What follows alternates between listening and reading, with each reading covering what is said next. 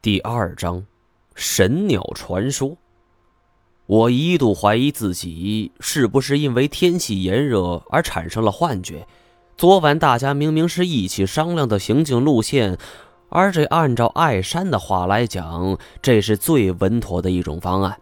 如今已经走了大半天的时间，可这为什么要改路呢？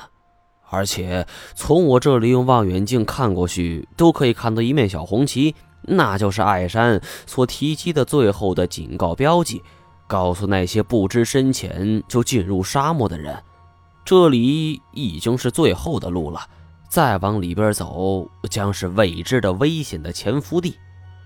呃，老板，你跟我来吗？我翻身跃下，一脚踩到滚烫的沙子，隔着厚厚的防护服，我都能感到那种炙热的温度。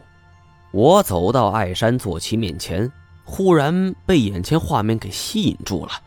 这是一个爪印，有点像是某种鸟类，但是跟这普通鸟的爪印比起来，这个爪印显得非常诡谲。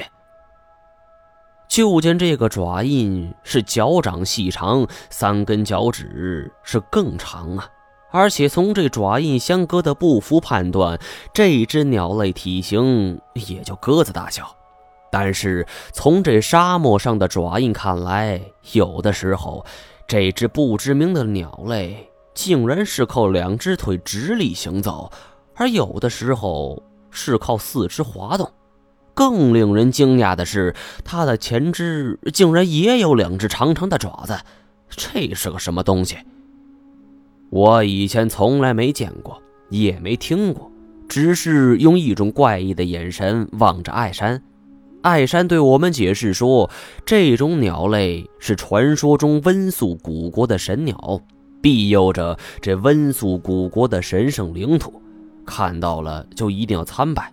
这说完，艾山也顾不得沙漠滚烫的温度，真的就跪了下来，虔诚祷告。是双手合十，念念有词，然后长啸一声，双臂高高扬起，接着就拜了下去，一直到整个身子全部趴在地上。我原本以为这种神圣的朝拜要持续很长时间，但没想到他身子刚刚挨到沙漠，就一下弹了起来，一边拍打身上的沙粒，一边道。哎呦哎呦，好好烫好烫！我们赶紧走吧，哎，这别惹到神鸟。我当然不相信这沙漠中有什么神鸟，这只是古老传说而已。而况且史书记载，这温宿古国有户二千二百，人口八千四百，军队一千五百人，这跟汉唐的中原比起来，简直就是一个村子。这种小国恐怕绝不是什么神鸟所能够保护的，而且温宿在王莽篡汉的时候，其国王就曾经被这孤木国的国王城给杀死，全国都被孤木国给吞并。又是神树，又是神鸟的，还是免不了这亡国的危机。现在看来，神鸟只不过是一种宣传军权的一种手段。我问艾山：“如果说要绕路走的话，这得要多长时间呢？”“呃，这这个嘛，我没算过，这不过肯定是要比现在要长一些。”一听这个，我肯定是不同意。这比原计划时间短，我还可以接受。这多费周折，呃那是我最不愿意看到的。我听后就直摇头，连声说：“不行。”这这老老板呢。呃，你不同意，那我们只好接着走吧。呃，但是我们要避过神鸟。我很不理解，这印象中那些神话的东西都是神物，而用古人的话来讲，都是祥瑞之兆。可这为什么还要避开呢？呃，这个不难理解嘛。呃，这传说中的神鸟要鲜血祭祀，这否则它不会保护国家的。按照温宿国存在历史来看，这少说也得有上千年吧。这只所谓的神鸟能够活到现在，况且这神鸟不过鸽子大小，这能成多大气候呢？在我们的劝说之下，这艾山是勉强同意带着我们继续前进，不过他是有意避开这神鸟的足迹。一开始我还能很清晰地看到这神鸟足迹，到后来这方圆百里都看不见一点了。也不知是不是这艾山故意带着我们绕开了。好在这一天下来是没什么事发生。晚上睡在帐篷里的时候，只是呼呼的风沙呼啸，偶尔还有一些沙子是噼噼啪啪的击打帐篷，让人很是心颤。我看着沙子是呼啸而过的影子，心知这明天天气肯定是更为恶劣，这搞不好风沙还会来到。而我们距离这艾山所说的小山还有最起码半天的路程。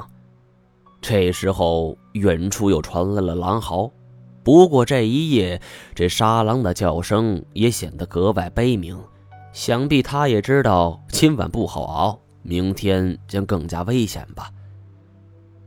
这种呼啸的夜风一直持续到了凌晨，才略有缓解。我们不敢耽搁。恐怕一会儿还会有更大风沙袭来，因此连忙收拾东西，趁着夜色是急冲冲的便朝着目的地进发了。但是还没走出多远，在我们前方就突然出现了一只黑乎乎的东西，这看动作像是趴在地上，难道是沙狼？虽然心中疑惑，但是我并不慌张。这沙狼群体有限，最多三五只。多数都是独来独往，而且体型较小，这连骆驼都摆不平，所以对我们也扣不上什么危险。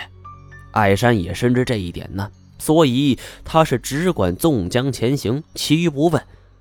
然而，当他走到那具黑影面前，是不由大惊失色，啊的一声，就连这骆驼也受到惊吓，是打着响鼻连连后退。而我见情况不对，也赶忙赶了上去。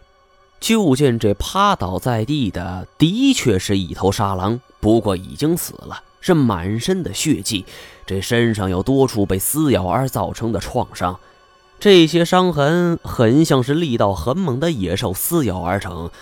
这我就有些看不明白。虽然说这沙狼战斗力并不是很强，但是在沙漠中足以是称王称霸。这什么动物会来挑战他们呢？呃，是神鸟，是是神鸟！艾山是连声惊呼，连滚带爬的便滚下鞍子，跪在沙漠上开始了叩拜，是一边行礼，口中还念念有词，我也听不懂。